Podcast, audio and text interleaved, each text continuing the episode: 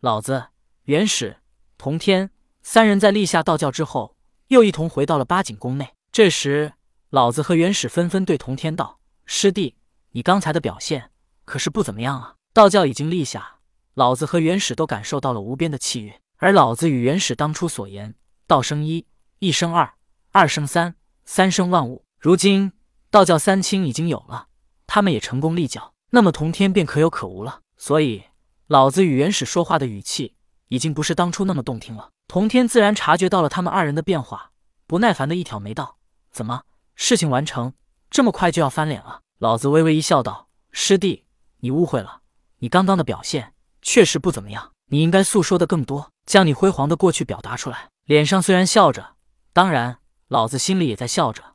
他已经达到了自己的目的，感受到了汹涌澎湃的道教气运，而他。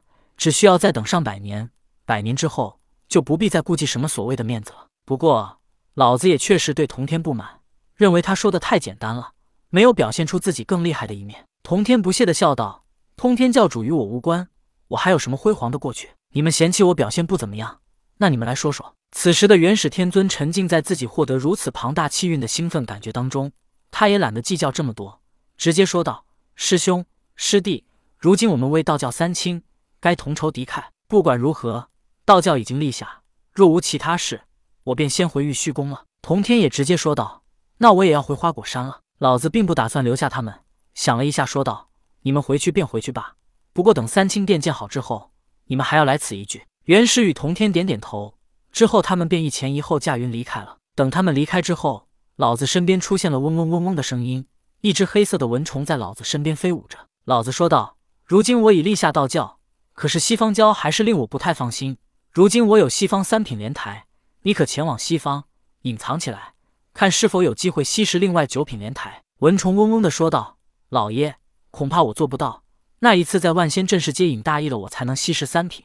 这一次我根本无法做到，恐怕还会因此丢掉性命。”老子说道：“无妨，我只是提前谋划，你能做到也好，不能做到也罢。我答应让你蚊虫一族充满人间，只是东方的人间。”但能不能充满西方人间，也需要你自己努力。”蚊虫嗡嗡的说道。“老爷，我明白了，我这就前往西方。”童天先一步离开了八景宫，元始天尊跟在他的后面，急急的追了上来。师弟，等一下！童天听到身后元始天尊的呼声，他停了下来。元始天尊追上来之后说道：“师弟，以后我们的恩怨就一笔勾销了。”童天呵呵一笑，道：“一笔勾销？元始，你说的如此简单，你恐怕是忘了当初在地府。”你是如何想要用三光神水害我吧？元始面无表情，也没有尴尬之色，而是说道：“但你什么都没失去，反而我被你用地府砸了一下，而且我还为了了结因果，帮地府建造了十八重地狱。江江拥有地府一半功德，这不是也帮江江增强了气运吗？”童天道：“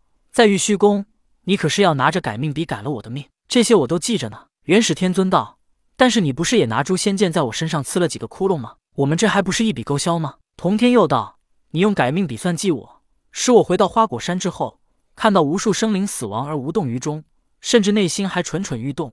如果不是后土使他们复活，你说我因为你要欠下多么大的因果？”元始天尊道：“可是这些死亡的生灵不是又一样复活了吗？甚至经过这些事，反而促成了你想到办法覆灭了最难覆灭的人道教。”童天道：“讲道理，通天和我是真讲不过你们。阐教覆灭之后。”你与通天教主的恩怨确实一笔勾销了，但我们的恩怨才刚刚开始。元始天尊无奈道：“好吧，你说有恩怨便有，但我想要说的是，没有永远的敌人，只有永恒的利益。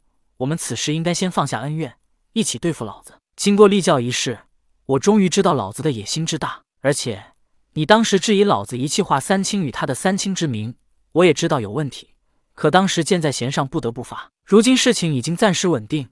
你甘心被老子如此算计吗？童天问道。那你知道老子是如何算计你的吗？你又该如何反击呢？元始天尊道。想要反击老子，只有依靠地府，因为地府没有修道者。